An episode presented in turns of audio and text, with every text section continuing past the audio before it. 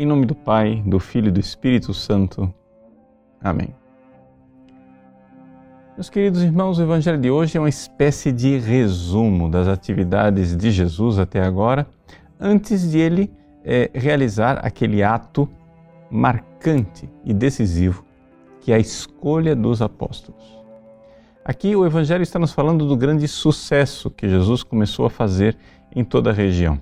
Ou seja, ali, a Galileia, uma região que não tinha nada de importante, começa a ser o polo atrativo. Ou seja, é, o natural seria que Jerusalém, que a Judéia fosse o polo de tudo.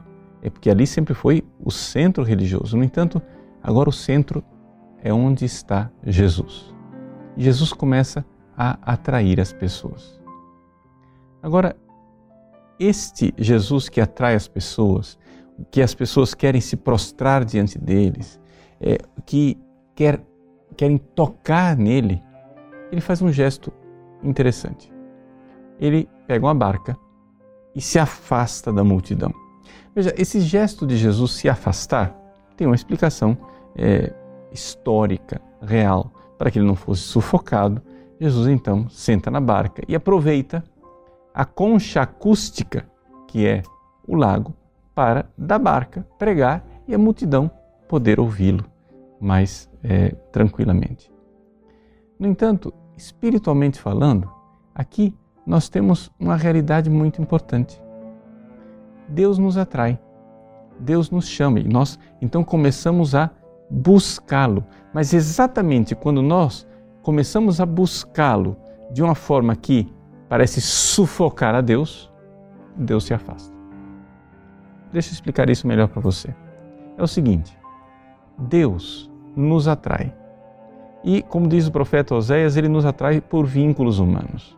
No início da nossa vida de oração, existe sempre algum ganho, alguma coisa que nos leva a buscar Deus. É porque você se sentiu bem rezando, é porque Deus fez um, um favor, um milagre, aconteceu alguma coisa, algum sinal da providência divina que fez com que você começasse a procurar a Deus. E as pessoas de fato começam a procurar a Deus, e isso é bom. É? São aqueles é, doentes, são aqueles possessos que vão em busca de Jesus. Ora, tudo isso faz parte do projeto de Deus. Mas nós, seres humanos, temos uma dificuldade muito grande de mudar os nossos conceitos.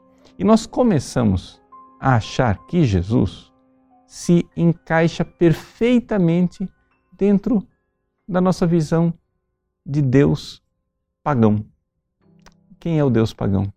O Deus pagão é um Deus que está a serviço do homem. Quando você vê os pagãos, por exemplo, ir para os seus templos, para o terreiro de Macumba, em algum lugar, eles nunca vão lá perguntar qual é a vontade de Deus. Eles sempre vão para que Deus faça as suas vontades, para que o Deus deles faça as suas vontades. É essa visão que o ser humano, marcado pelo pecado original, tem naturalmente. Agora é necessário romper esta realidade. É necessário que a gente, de fato, comece a se aproximar de Deus e saiba, dali para frente, eu é quem devo mudar. Eu é quem vou servi-lo.